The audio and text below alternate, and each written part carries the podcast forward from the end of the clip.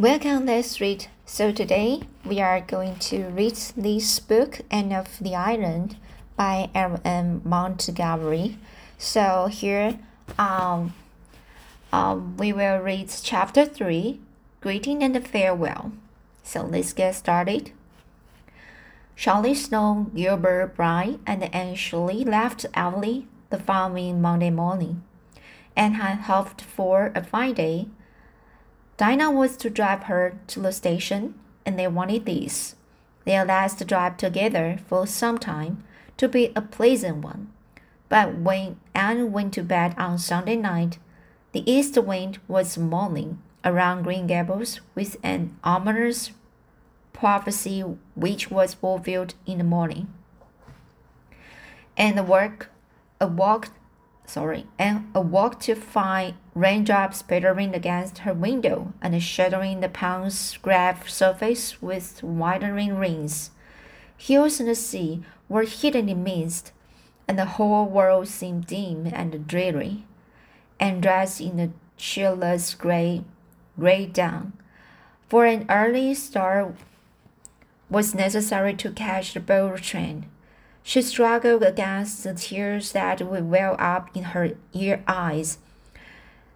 In spite of herself, she was leaving the home that was so dear to her, and something told her that she was leaving it forever, save as a holiday, holiday refuge. Things would never be the same again. Coming back for vacations would not be living there. And oh, how dear and beloved everything was. The little white porch room sacred to the dreams of girlhood. The old snow queen at the window, the brook in the hollow, the Dryad's Bubble, the haunted wood and Lover's Lane. On the thousand and the one dear spots where memories of the old year bodied. Could she ever be really happy anywhere else? Breakfast at Green Gables that morning was a rather doleful meal.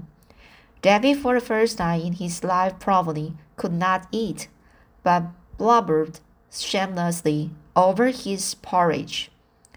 Nobody else seemed to have much appetite, save Dora, who tucked away her rations comfortably. Dora, like the immortal and the most prudent Charlotte, who went on cutting bread and butter, when her frenzied lover's body had been carried past on a shoulder, was one of those fortunate creatures who are seldom disturbed by anything. Even at night, it took a great deal to ruffle Dora's place, uh, placidity. Dora's, sorry, even at eight, it took a great deal to ruffle Dora's placidity. She was sorry, and was going away, of course, but was that any reason why she why should she fail to, to appreciate a poached egg on toast? Not at all. And seeing that Davy could not eat his, Dora ate it for him. Promptly, Aunt Diana appeared with our horse, or with horse and a buggy, her rosy face glowing above her raincoat. The goodbyes had to be said then somehow. Mrs. Lynde came in from her quarters to give Anne a hearty embrace and warn her to be careful of her health. Whatever she did, Marilla blushed, blushed and tearless pecked Anne's cheek and said she supposed they'd hear from her when she got settled. A casual observer might have concluded that Anne's going mattered very little to her, unless said observer, has happened to get a good look in her eyes. Dora kissed Anne primly and squeezed out two decorous, uh, two decorous little tears. Dora kissed Anne primly and squeezed out two decorous little tears.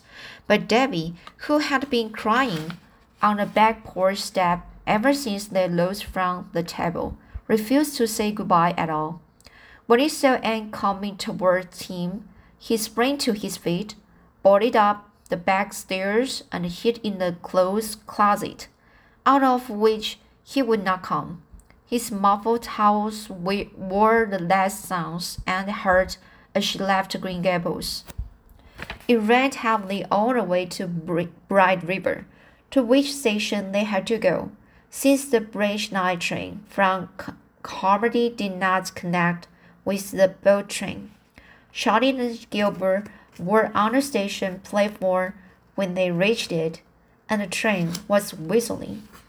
Anne had just time to get her ticket and town debt check, said hurried farewell to Diana, and hastened on board. She wished she were going back with Diana to Avonlea. She knew she was going to die of homesickness. And oh, if only that dismal rain would stop pouring down as if the whole world were weeping over summer vanished and joys departed. Even Gilbert's presence brought her no comfort, for Charlie Sloane was there too, and Sloanishness could be tolerated only in fine weather. It was absolutely insufferable in rain. But when oh, the boat steamed out of Charlottetown harbor, oh, but when the boat steamed out of Charlottetown harbor, things took a turn for the better. The rain ceased and the sun began to burst out gaudily now and again between the rains in the clouds, burnishing the grey seas with copper-hued radiance, and lighting up the mists, the mists that curtained the, the iron's red shores with gleams of gold, foretokening a fine day after all. Besides, Charlie Sloane promptly became too seasick that he had to go below, and Anne and Gilbert were left alone on deck. I'm very glad that Owner Sloanes get seasick as soon as they go on water, thought Anne mercilessly. I'm sure I couldn't take my farewell look at a at the at the old sod with Charlie standing there pretending to look sentimentally at it too. Well, we are off, remarked Gilbert unsensiti- uh, sen- unsentimentally.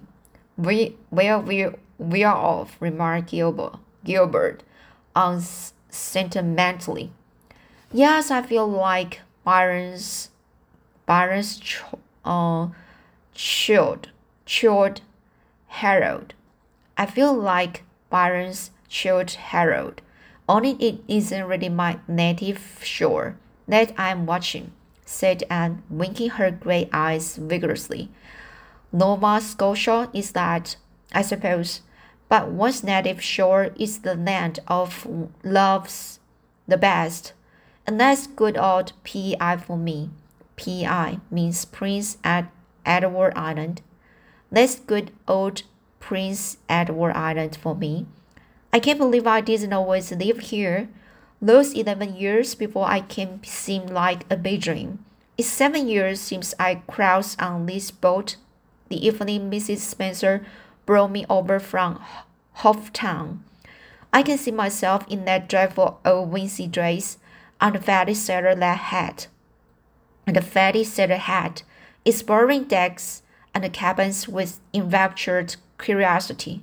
It was a fine evening, and how those red iron shores did gleam in the sunshine. Now I'm crossing the strait again. Oh, Gilbert, I do hope I will like Redmond and the Kingsport, but I'm sure I won't. Where's all your philosophy gone, Anne? It's all submerged under a great swapping web of loneliness and homesickness. I've longed for three years to go to Redmond, and now I'm going. And I wish I weren't. Never mind. I shall be cheerful and the philosoph- and the philosophical again after I just I have just one good cry. I shall be cheerful and the philosophical again after I have just one good cry. I must have that as a wind, and I will have to wait until I get into my boarding house bed tonight wherever it may be, before I can have it. Then Anne will be herself again. I wonder if Davy has come out of the closet yet. It was nine that night when their train reached Kingsport, Kingsport, and they found themselves in the blue-white glare of the crowded station. Anne felt horribly bewildered, but a moment later she was seized by Priscilla Grant, who had come to Kingsport on Saturday. Here you are, beloved, and I suppose you are as tired as I was when I got here Saturday night. Tired, Pris- Priscilla? Don't talk of it. I'm tired and green and provincial, and only about ten years old. For pity's sake, take your poor broken down chum to some place where she can hear, hear herself think. I'll take you right up to our boarding house. A cab ready outside. It's such a blessing you are here, Prissy. If you wouldn't, I think I should just sit down on my suitcase here and now and weep bitter tears. What a comfort one familiar face is in howling wilderness of strangers. Sorry.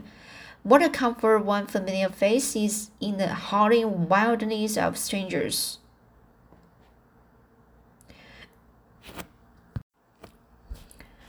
It's like Gilbert Blythe over there, and how he has grown up this past year. He was only the schoolboy when I taught in Carmody, and of course that's Charlie Sloane. He hasn't changed, couldn't. He looked just like that when he was born, and he will look like that when he's 80. This day, this way, dear. We will be home in 20 minutes. Home? groaned Aunt. You mean we'll be in some horrible boarding house in a still more horrible whole bedroom, looking out on a on a dingy backyard. It isn't a horrible boarding house, and girl, here's our cab. Hop in. The driver will get your trunk. Oh yes, the boarding house. It's really a very nice place of its kind, as you will admit tomorrow morning when a good night's sleep has turned your blues rosy pink. It's a big old-fashioned gray stone house on St. John's Street. Just a nice little constitutional brown Redmond. It used to be the resident, residence of great folk, but fashion has deserted St. John's Street and its houses only dream now of better days.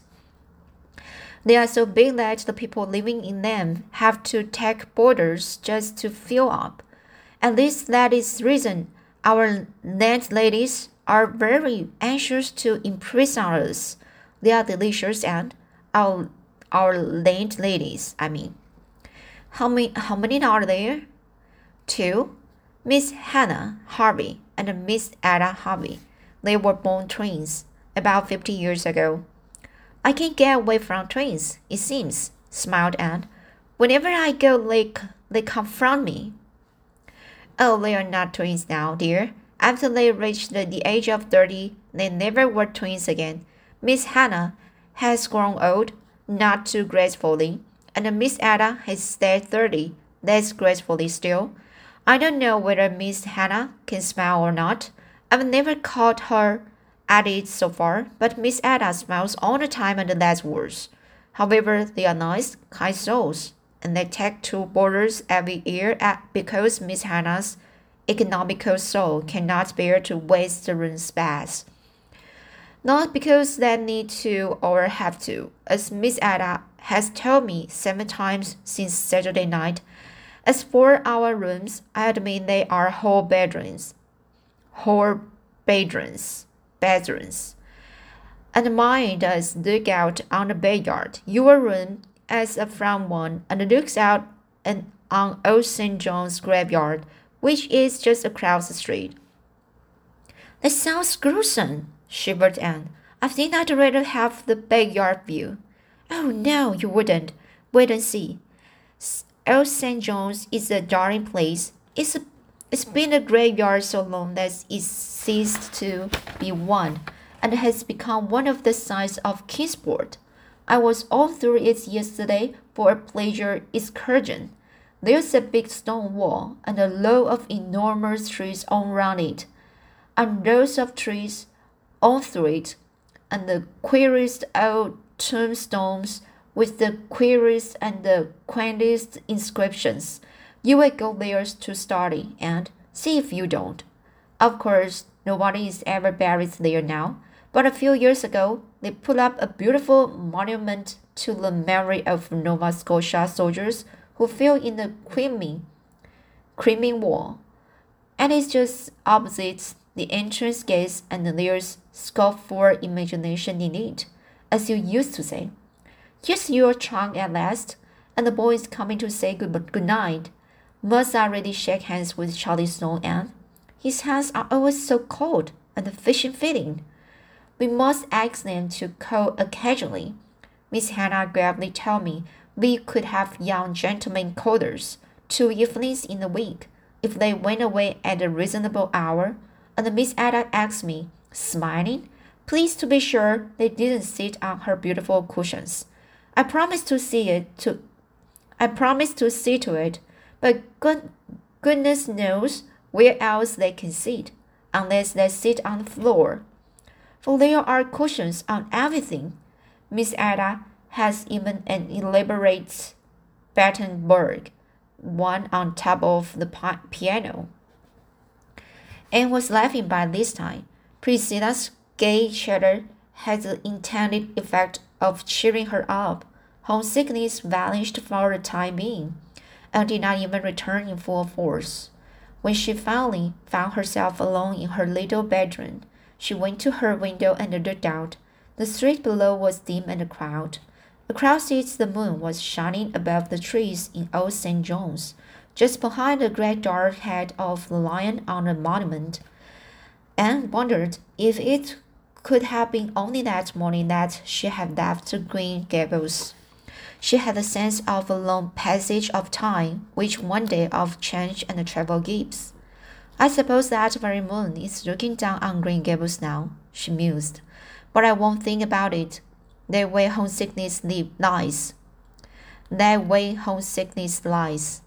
I'm not even going to have my good cry. I will put that off to a more convenient season. And just now, I will go calmly and sensibly to bed and to, to sleep. All right, so this is the chapter three, and uh, actually, and here the book is still uh so many uh, big words to me. So I have to learn so many words as soon as as soon as possible and uh, read it fluently and uh, to speak it very in a very uh, fast way uh, uh promptly all right just pronounce it pronounce it promptly. It's super difficult to me. So I just tried my best to do it, and uh, it's a way to let me practice more to uh, speak English and uh, practice more to my pronunciation. And uh, here, of course, is a way to just uh, help me to um, uh, practice the speaking.